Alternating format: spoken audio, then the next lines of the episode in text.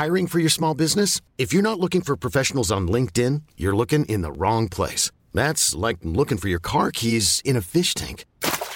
LinkedIn helps you hire professionals you can't find anywhere else, even those who aren't actively searching for a new job but might be open to the perfect role. In a given month, over 70% of LinkedIn users don't even visit other leading job sites. So start looking in the right place. With LinkedIn, you can hire professionals like a professional. Post your free job on linkedin.com slash achieve today.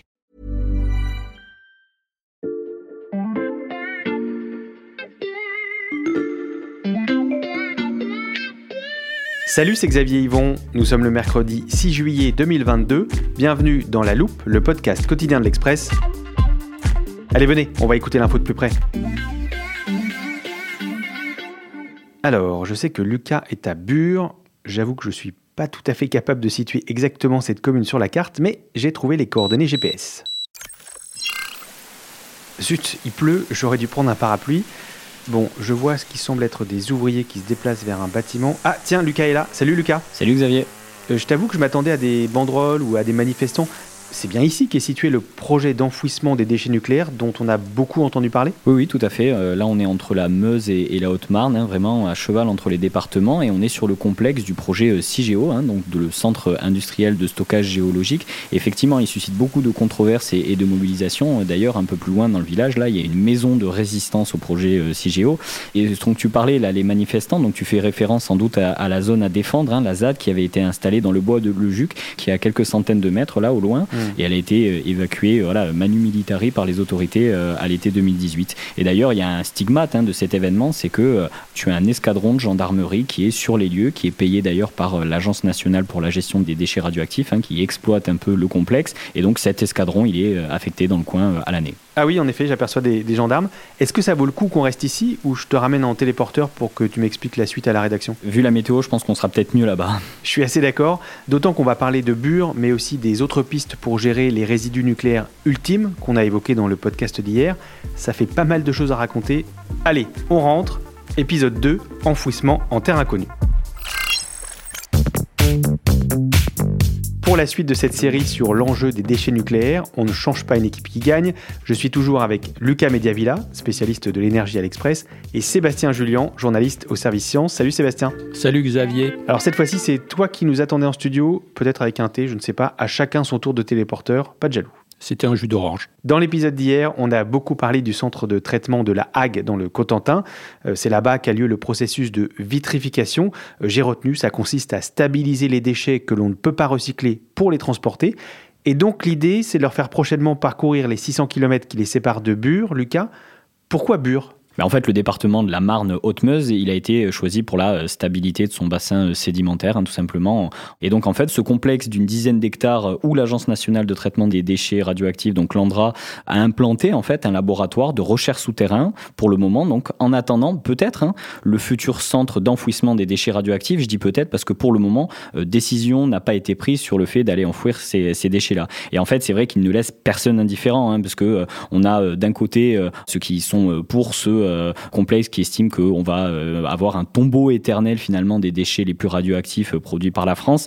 Pour l'autre, c'est une poubelle radioactive là où on va aller mettre des déchets. Donc le centre n'existe pas encore, mais il y a déjà un laboratoire. Concrètement, il sert à quoi? Mais en fait, ce laboratoire, euh, on y descend, voilà, euh, tu vas à 500 mètres de profondeur, donc tu Mhm. prends un petit ascenseur où tu descends. Et en fait, dans ce laboratoire, il y a 2 km à peu près de galeries. Et ben, on y mène des tests. On y mène Mhm. des tests depuis déjà euh, 15 ans, parce que l'ouverture du site, c'était en, en 2007. Euh, et en fait, euh, l'Andra euh, cherche à démontrer la, la capacité qu'elle a à piéger la radioactivité des déchets radioactifs qu'elle va enfouir euh, sous terre. Et donc, euh, l'idée, c'est de comprendre comment la roche va réagir au creusement des galeries, euh, comment les matières comme le verre, le ciment et l'acier, qui piégeront finalement les colis euh, et les déchets radioactifs, comment ils vont interagir avec la matière. euh, Donc, c'est une roche, euh, c'est l'argile. Comment aussi la radioactivité va évoluer dans cette argile dans le temps. Alors, faut savoir que pour le coup, dans ce laboratoire, il n'y a aucun déchet radioactif. hein. C'est d'ailleurs, c'est pas prévu qu'il y en ait à l'avenir. Mais alors comment ils mènent leurs tests? Ben, en fait, ils vont aller prélever cette roche, l'argile, hein, enfin c'est une couche même on dit la roche argilique, et donc ils vont effectuer des tests dans d'autres laboratoires pour savoir comment évolue cette radioactivité dans le temps et, dans cette roche. Il faut savoir que sur ce laboratoire, chaque jour, il y a 28 000 points de mesure en fait qui permettent de remonter 2,8 millions de données sur comment fonctionne cette roche et comment voilà tout cet écosystème va, va réagir avec le temps. Alors là, c'est le moment où je dis à nos auditeurs de s'accrocher parce que Lucas Mediavilla ne vient jamais dans ce studio sans sigle mystérieux. En préparant ce podcast, tu m'as dit que le site de Bure visait à terme à traiter deux types de déchets. Lesquels? C'est encore plus compliqué que ça. Il y a même un troisième type de déchets, mais je t'en parlerai tout à l'heure. Euh, en fait, les deux déchets euh, pour lesquels euh, Bure a été conçu, c'est les déchets de moyenne activité à vie longue, donc MAVL, hein, dans le sigle un peu des industriels. donc en fait, ces déchets-là sont issus des opérations de traitement des combustibles usés dans les centrales, et notamment, voilà, il y a des déchets qui sont produits dans le site de l'AG, dont a parlé Sébastien dans un précédent épisode. ces déchets-là, ils seront introduits dans des colis en béton ou en métal et regroupés ensuite dans des conteneurs qui vont être empilés sous terre à 500 mètres de, profondeur. Donc ça, c'est les premiers déchets. Donc les, MAVL. Exactement. Et donc ensuite, tu as les déchets de haute activité, donc les euh, déchets HA. Euh, HA, c'est plus simple déjà. Ouais. et en fait, ça, ce sont des résidus de la combustion euh, nucléaire de l'uranium. Voilà, ce sont les, les produits de fission, hein, notamment. Et en fait, ces déchets-là, ils restent radioactifs. Certains éléments restent radioactifs pendant des millions d'années. Et hmm. d'ailleurs, au-delà de leur durée de radioactivité, le taux de becquerel par gramme est tellement important que si un être humain s'en approche, son espérance de vie, elle est quand même ultra limitée. Mm. Donc ces déchets-là, ils vont être vitrifiés euh, à la Hague. Donc ensuite, ils vont être transportés en train, contrôlés à l'arrivée euh, sur CIGEO, et ensuite, ils seront euh, descendus sous terre dans des alvéoles qui vont être creusés dans la roche. Donc on va y enfouir là ces déchets de haute activité. Il faut savoir que ces deux catégories de déchets, donc HA et MAVL, mm-hmm. ils représentent seulement 3% du volume des déchets radioactifs en France. Donc c'est pas énorme. En revanche, ils représentent 99% de la radioactivité. Donc c'est l'équivalent. Hein. Aujourd'hui, par exemple, les déchets achats, euh, on en a produit à peu près 3700 euh, euh, mètres cubes. Pour donner une idée, c'est l'équivalent d'une piscine olympique. Donc c'est pas si énorme que ça. Et donc ces déchets-là, les producteurs de déchets que sont EDF, Orano et CEA, le commissariat à l'énergie atomique, ils comptent enfouir entre ces deux catégories jusqu'à 85 000 mètres cubes mhm. sur le site de CIGEO à Bure. MAVL et HA, c'est parfaitement clair. Merci beaucoup Lucas. Tu m'as dit aussi que ce projet ne laissait personne indifférent, même s'il n'y a plus de ZAD, de zone à défendre à Bure, euh, on l'a vu. Ça veut dire que la controverse se poursuit sous d'autres formes? Oui, tout à fait. Et d'ailleurs, je te disais qu'il y avait une maison de la résistance un peu plus loin sur Bure. Mhm. Euh, il y a aussi une escarmouche judiciaire qui est permanente, hein, puisque euh, pas plus tard que le 13 juin euh, dernier, il y a des opposants locaux qui sont regroupés sous diverses associations, des ONG nationales hein, comme France Nature Environnement, Greenpeace ou le réseau Sortir du nucléaire. Ils ont écrit à Elisabeth Borne pour lui demander de renoncer à la déclaration d'utilité publique sur un dossier qu'ils jugent d'une part indigent, mais aussi, ils disent, scientifiquement contestable et contesté. La déclaration d'utilité publique, c'est quoi? Bah en fait, euh, c'est une procédure assez commune. Hein. C'est un document euh, qui doit être rendu d'ici euh, normalement quelques jours hein, mhm. et qui doit permettre en fait à l'Andra de déposer d'ici fin 2022 une demande d'autorisation de création du site. en gros, ça lance un calendrier. Hein, et après cette DAG, donc cette déclaration d'autorisation de création, il y a une période d'instruction qui va durer au moins jusqu'à 2025. Et ensuite, on estime que le début des travaux de creusement, si la DAC est validée, voilà, il pourrait commencer autour de 2027-2028.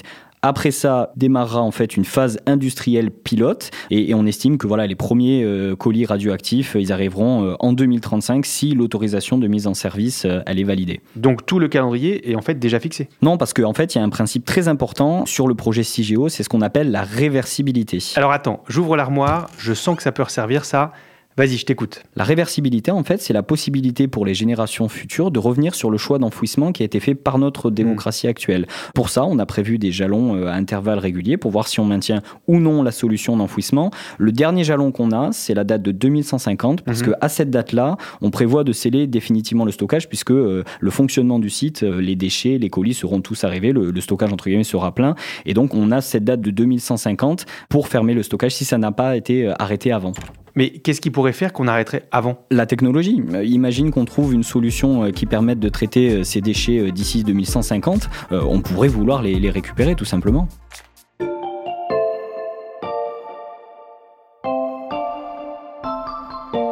On va continuer à parler des questions que soulève l'enfouissage des déchets, mais je voudrais qu'on s'arrête juste un moment sur ce que tu viens de dire, Lucas. Identifier une autre solution qu'enterrer les déchets nucléaires dits ultimes, c'est crédible ça? Oui, tout à fait. Et la loi de 1991, elle prévoyait euh, plusieurs scénarios en fait pour le traitement de ces déchets. Donc c'est la loi Bataille. Et euh, il y avait euh, notamment une solution qui a été évoquée, étudiée, qui s'appelle l'entreposage en surface. C'est-à-dire qu'on va l'entreposer les déchets à, faible profondeur. Et en fait, cette solution-là, elle a été écartée par les spécialistes et notamment par le gendarme du nucléaire, hein, l'autorité de sûreté mmh. nucléaire, qui dans une décision expliquait que le fait de les entreposer en surface sur voilà des décennies et des décennies, ça nécessite à intervalles réguliers, parce que la radioactivité, elle évolue, de refaire à chaque fois des nouveaux entreposages. Donc ça coûte un fric euh, assez monstre. Et au-delà de ça, c'est une solution en termes de sûreté qui est euh, moins évidente parce que euh, quand tu es en entreposage en surface, tu es beaucoup plus vulnérable à des agressions extérieures. On est dans un temps de guerre, je suis désolé de le rappeler, mais il n'y a aucun missile qui peut provoquer des dommages à 500 mètres de profondeur.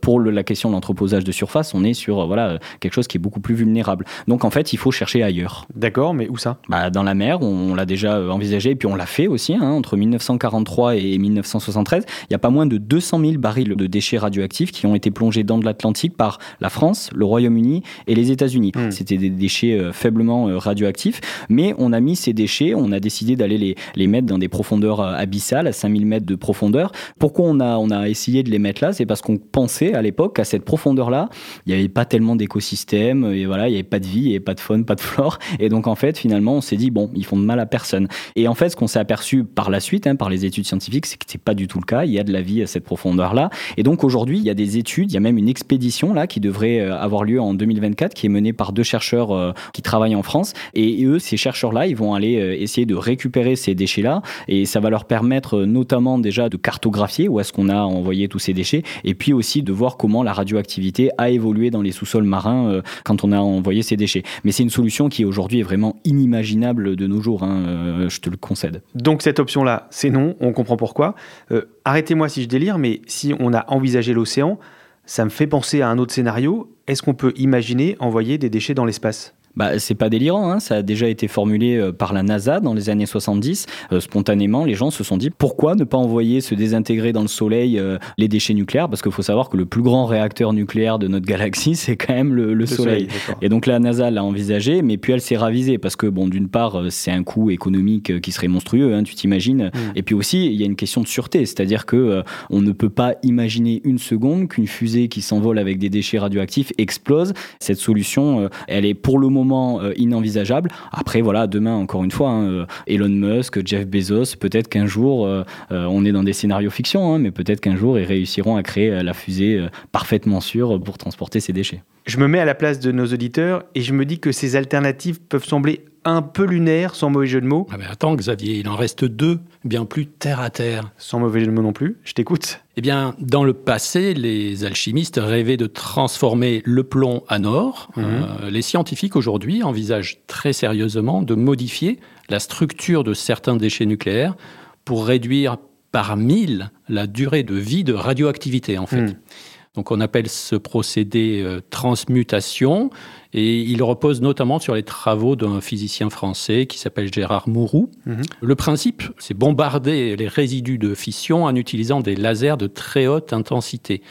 Pendant longtemps, ce qui bloquait, en fait, c'était la puissance des lasers. Elle était limitée et de fait, la transmutation paraissait hors de portée. Ce n'est plus le cas aujourd'hui parce que justement, les travaux de Gérard Mourou ont montré qu'il y avait de nouvelles techniques possibles. Après, c'est quand même une solution à nuancer un tout petit peu.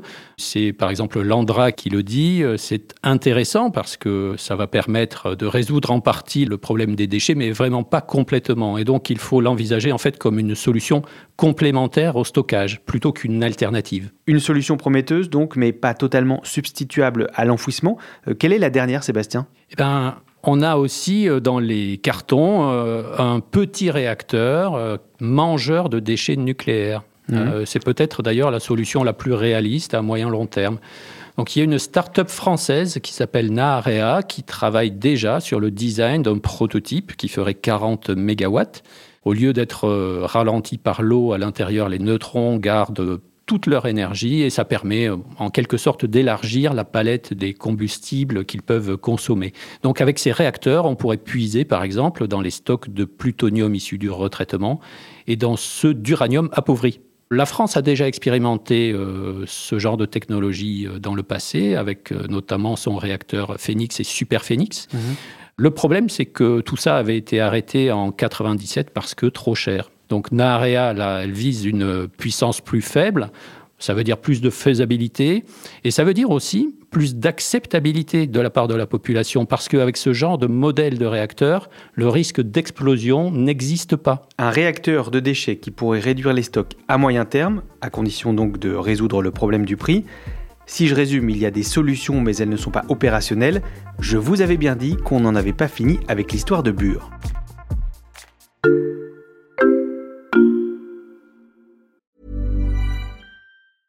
Hey, I'm Ryan Reynolds. Recently, I asked Mint Mobile's legal team if big wireless companies are allowed to raise prices due to inflation. They said yes. And then when I asked if raising prices technically violates those onerous two year contracts, they said, What the f are you talking about, you insane Hollywood ass? So to recap, we're cutting the price of Mint Unlimited from $30 a month to just $15 a month. Give it a try at mintmobile.com slash switch. $45 up front for three months plus taxes and fees. Promo rate for new customers for limited time. Unlimited more than 40 gigabytes per month. Slows. Full terms at mintmobile.com.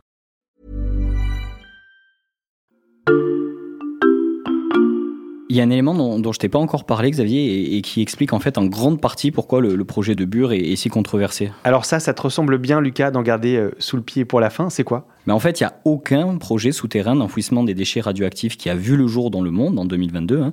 Et c'est-à-dire à quel point l'opération, elle est complexe parce que c'est vraiment de la terre inconnue. Et c'est d'ailleurs la grosse différence. À la Hague, dont on parlait hier, la population est inquiète, mais on peut lui répondre, euh, ça roule depuis 30 ans, euh, il y a des mesures, des contrôles qui sont réalisés euh, une fois par semaine, comme le disait Sébastien. Là, pour le coup, on est vraiment sur un projet qui n'a jamais vu le jour encore. Et la France est la seule à travailler sur des projets de ce type? Non, pour le coup, euh, la France n'est pas la seule. Euh, Voilà, il y a euh, la Suisse, la Finlande, la Suède. Il y a beaucoup de pays qui travaillent sur cette question du stockage géologique on- dont on dit en, en couche profonde. Aujourd'hui, les deux pays les plus avancés, c'est probablement voilà les pays scandinaves, donc la Finlande et la Suède. Mais euh, en fait, il faut bien comprendre que ces deux pays travaillent sur des technologies un peu différentes. Alors, j'utilise le terme de technologie, c'est pas des technologies, c'est une roche différente. C'est-à-dire que nous, on va aller mettre les déchets dans une couche d'argile. Eux, ils envisagent d'aller mettre leurs déchets dans du granit.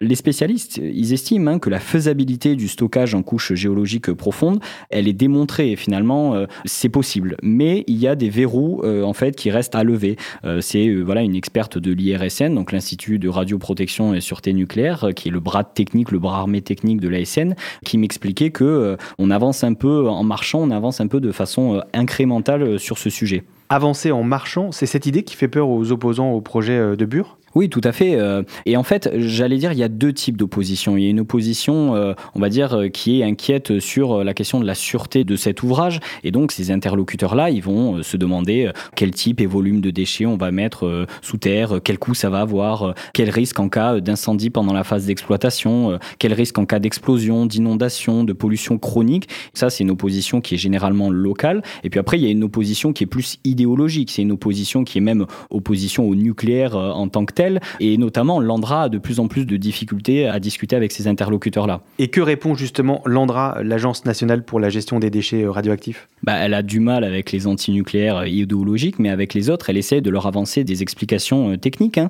Et c'est d'ailleurs le rôle du laboratoire qui est aujourd'hui à Bure, euh, déjà à 500 mètres de profondeur, c'est de montrer que euh, cette radioactivité-là, elle va être contenue dans les déchets et qu'elle ne sera pas un danger finalement pour les populations ou l'environnement euh, immédiat que tout est euh, pensé, euh, prévu pour éviter euh, les risques. Et donc c'est cette roche notamment, donc l'argile, qui doit agir comme barrière. Et donc elle a été choisie pour la vitesse lente avec laquelle les radionucléides vont s'y déplacer. Et aussi sa faible porosité à l'eau, sa capacité à se reconstituer en, cas de fracture. Il y avait un expert de, de, de l'IRSN qui avait une image euh, assez intéressante et il me disait que l'eau qui circule dans la roche, même si la roche est assez faiblement poreuse à l'eau, une goutte d'eau qui viendrait lécher un déchet radioactif, pour faire 10 mètres dans cette roche, elle mettrait plusieurs dizaines de milliers d'années. Mm. Donc c'est un ordre de grandeur qui permet de comprendre qu'à 500 mètres de profondeur, la radioactivité va être piégée là pendant un moment. Et d'ailleurs, le pari de sûreté de CIGEO, c'est de dire que les radionucléides, le temps qu'ils remontent à la surface, avec la décroissance naturelle de la radioactivité, ils auront atteint le niveau de radioactivité naturelle qui n'est pas un danger euh, pour l'homme. Donc voilà, c'est ce que euh, répond aujourd'hui euh, l'ANDRA. Mais ces arguments ne suffisent pas à convaincre ceux qui s'y opposent. Oui, il y a une partie de ping-pong hein, qui tourne régulièrement au dialogue de sourds entre les opposants et l'Andra. Et l'Andra, si elle le peut avancer, c'est parce qu'elle arrive à avoir le tampon euh, finalement de, de l'ASN ou d'une commission d'enquête là qui a rendu des conclusions en 2021 qui ont émis un avis euh, favorable pour la poursuite euh, du projet, même s'ils émettent des réserves et ils disent il faut travailler ce point-là, ce point-là, ce point-là. Une partie de ping-pong qui tourne au dialogue de sourds, on en suivra évidemment les prochains rebondissements avec vous. Je voudrais qu'on évoque un dernier point pour aujourd'hui, Sébastien et Lucas. Si je repense à ce qu'on s'est dit hier, ce projet CIGEO, déjà si controversé, il faut aussi l'inclure dans une réflexion globale sur les déchets nucléaires parce que le volume de résidus à enterrer dépend directement de la filière de recyclage. Oui, tout à fait, on s'en est parlé hier. Hein. Ces matières qui sont aujourd'hui considérées comme valorisables euh, dans le cadre d'un recyclage, eh ben demain, si on abandonne cette filière du recyclage ou si elle ne fonctionne plus, ces matières-là peuvent devenir des déchets pour lesquels il faut trouver une solution de stockage. Mhm. Or, stocker euh, le combustible MOX, hein, ce combustible recyclé à partir d'uranium appauvri et de plutonium, euh, ben ça, si on stockait ça plus l'uranium de retraitement, ça coûterait 5 milliards supplémentaires pour le projet CIGEO. Il faut savoir qu'il y a déjà des débats autour du projet CIGEO. Aujourd'hui, il a été arrêté à 25 milliards d'euros par un arrêté euh, qui date un peu. Euh, il y a beaucoup d'opposants et certains spécialistes qui estiment que euh, c'est un projet qui pourrait au final coûter beaucoup plus cher. Hmm. La deuxième chose, et je t'avais parlé d'un troisième cycle, et je vais te le sortir maintenant, ce sont les déchets dits de faible activité à vie longue. C'est quoi le sigle FAVL, du coup. Et donc ces déchets-là sont principalement aujourd'hui des déchets radifères. C'est des déchets qui ne sont pas très importants en France mais demain, si on arrête le retraitement recyclage, tout le stock d'uranium appauvri qu'on a en France, ça, ce sont des matières qui ont vocation à devenir des déchets de FAVL. On a un problème avec ces déchets FAVL, c'est qu'il n'y a pas de solution de stockage qui a été arrêtée par le gouvernement euh, et par l'industrie. Et en fait, il y a une solution de repli c'est de les mettre dans CIGEO. Sauf que 324 000 tonnes qui viendraient s'ajouter aux déchets qu'on a déjà, tu comprends bien que le, hmm. projet CIGEO, faut quand même revoir son dimensionnement si jamais ces matières deviennent déchets. Donc voilà, c'est aussi un élément à prendre en compte. Preuve supplémentaire, s'il en fallait encore, que les choix qui sont devant nous devront être pensés et financés de manière transverse. Merci beaucoup à tous les deux. Merci Xavier. Merci Xavier. Lucas Mediavilla et Sébastien Julien, j'invite tous nos auditeurs à aller lire votre excellent dossier sur l'express.fr et je rappelle que le premier mois d'abonnement numérique est offert en ce moment. Attends Xavier, on ne parle pas de l'épisode 3 un peu de patience, Sébastien, j'allais y venir. Demain, je vous donne rendez-vous pour le troisième et dernier épisode de notre série. Vous vous souvenez du nuage de sable du Sahara qui a volé jusqu'en France et coloré le ciel en orange au printemps? Vous ne voyez pas le rapport avec les déchets nucléaires? Eh bien, on va vous expliquer tout ça. Et ce sera donc, vous l'avez compris, avec Sébastien Julien. À demain, Sébastien. À demain. Pour ne pas rater ce troisième épisode, pensez à vous abonner à la loupe sur votre plateforme d'écoute, par exemple Spotify, Castbox ou Podcast Addict. N'hésitez pas à nous laisser des commentaires pour nous dire ce que vous en pensez ou à nous écrire à la loupe at l'express.fr. Cet épisode a été fabriqué avec Jules Cro, Margot Lanuzel et Lison Verrier.